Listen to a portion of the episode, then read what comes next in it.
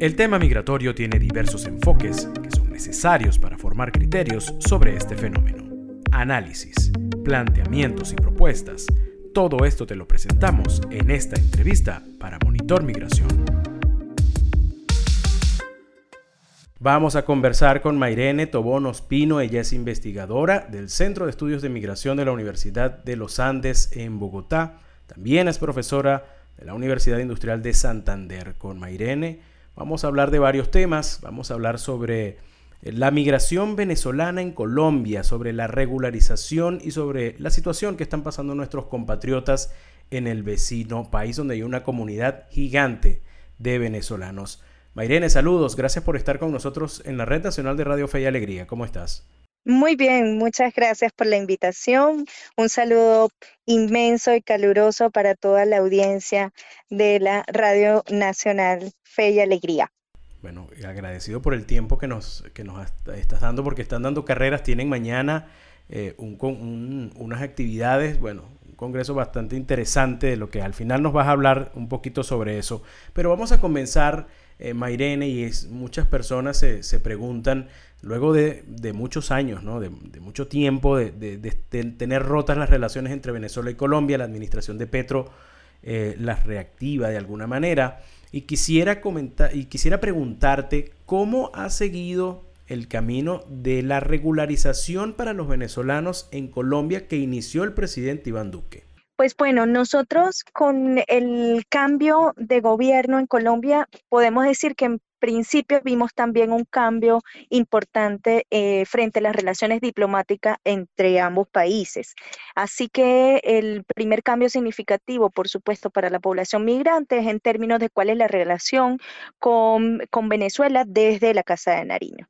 Esto implica, o uno, una de las medidas de mayor impacto, pues eh, evidentemente fue la reapertura de la frontera, que luego de eh, pues más de seis años cerradas, en unas tensas relaciones diplomáticas, pues nos había dejado de alguna manera aislados eh, al menos por las vías regulares, porque como sabemos, la migración siguió ocurriendo, los pasos fronterizos no autorizados han sido un gran negocio históricamente en las relaciones binacionales o en estas relaciones fronterizas. Entonces, el primer cambio significativo es reabrir la frontera, la posibilidad que tienen tanto colombianos como venezolanos de atravesar el territorio bajo las normas regulares de un proceso de movilidad humana.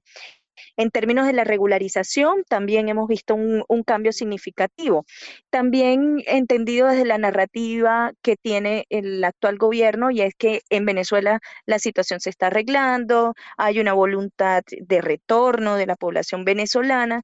No nuestras evidencias empíricas nos dicen que no es así, es decir, que efectivamente se ha producido un retorno de población venezolana, pero no necesariamente porque han mejorado las condiciones en, Venezuela, sino porque se han profundizado quizás las, eh, las condiciones de vulnerabilidad en las que se encontraban en, Colombia y en otros países del sur. Y ahora en cuanto al tema hemos visto que ya luego de, mucho tiempo las sedes consulares ya han comenzado a, abrir de a poco.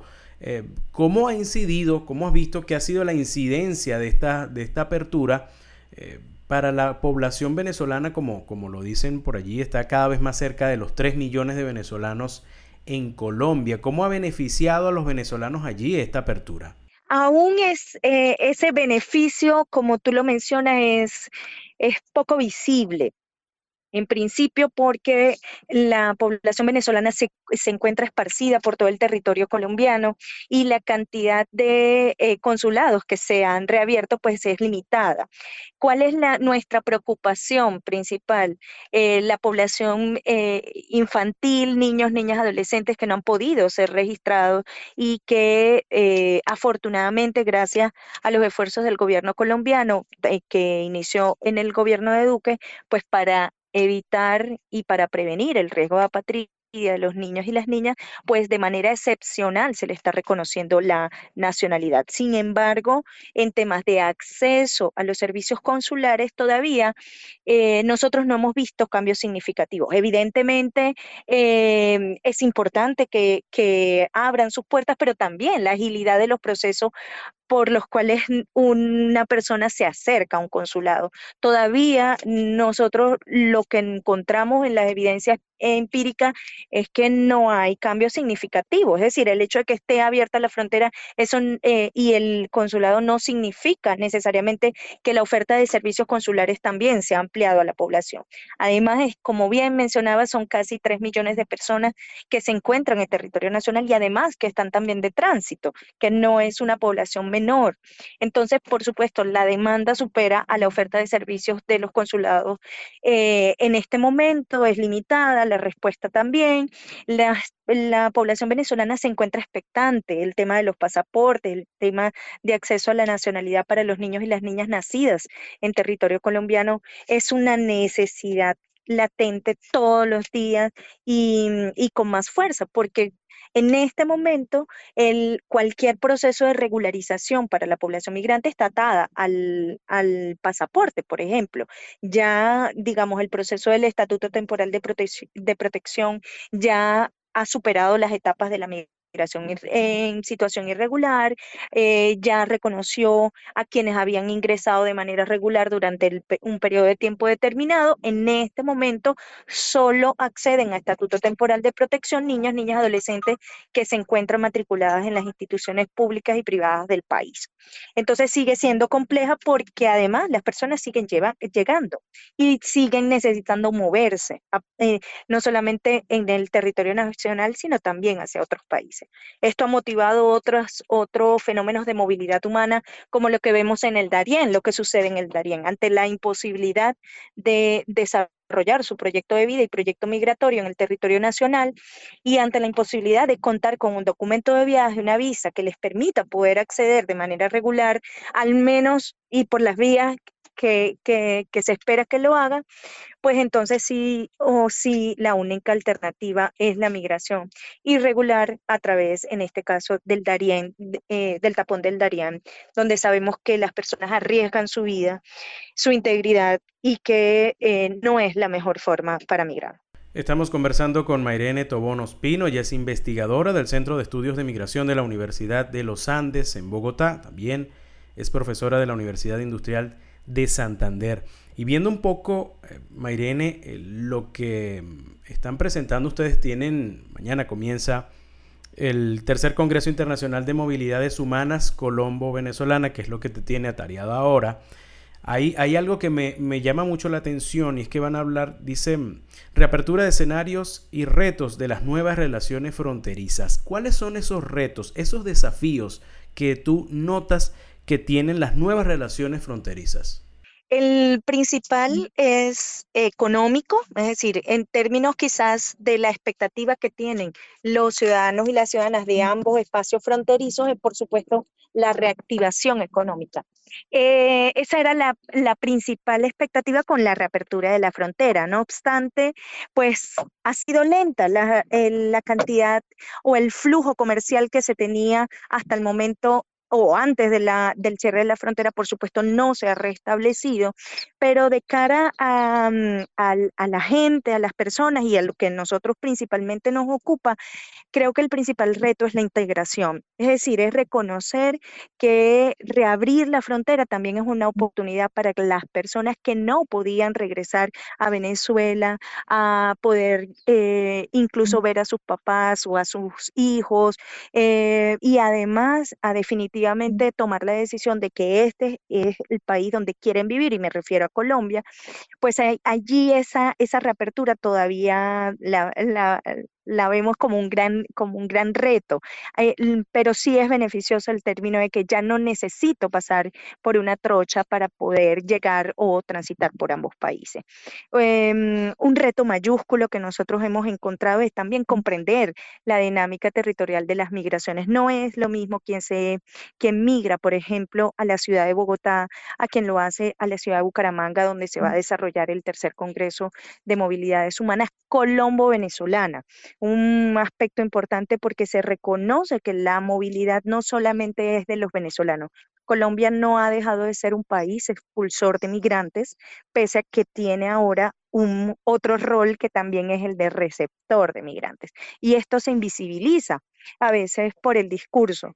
Bastaría nada más analizar las, las cifras de cuántas personas de nacionalidad colombiana han salido y en el término de un año cuántas han regresado. Y nosotros empezamos a ver vacíos que incluso llegan a ser superiores a 500 mil personas. Esto no es una situación menor. Es decir, eh, no es un turismo eh, normal. Tú no te vas de vacaciones por un año. ¿ok? Eh, no es una dinámica natural en el proceso de movilidad humana.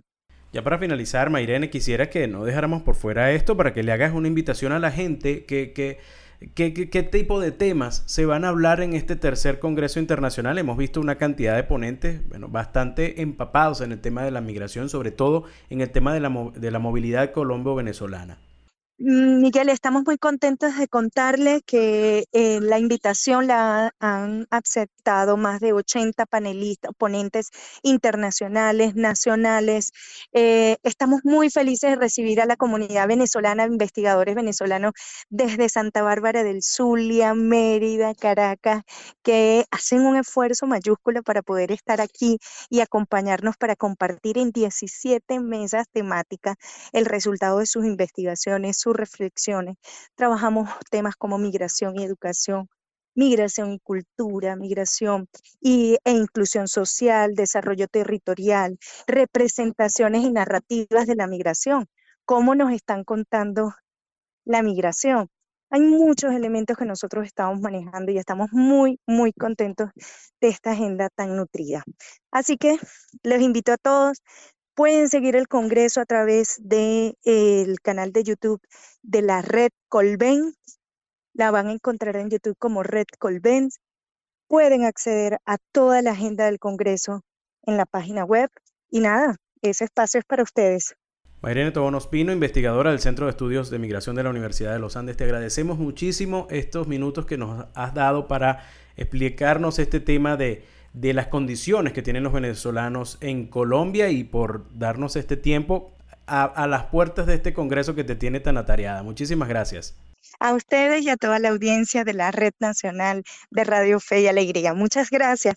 A mi casita de Fe y Alegría, soy una egresada, una feliz egresada de Fe y Alegría, así que es muy significativo para mí este espacio.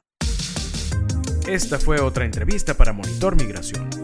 Para conocer más noticias, síguenos en nuestras cuentas en redes sociales. En Twitter e Instagram somos arroba migramonitor.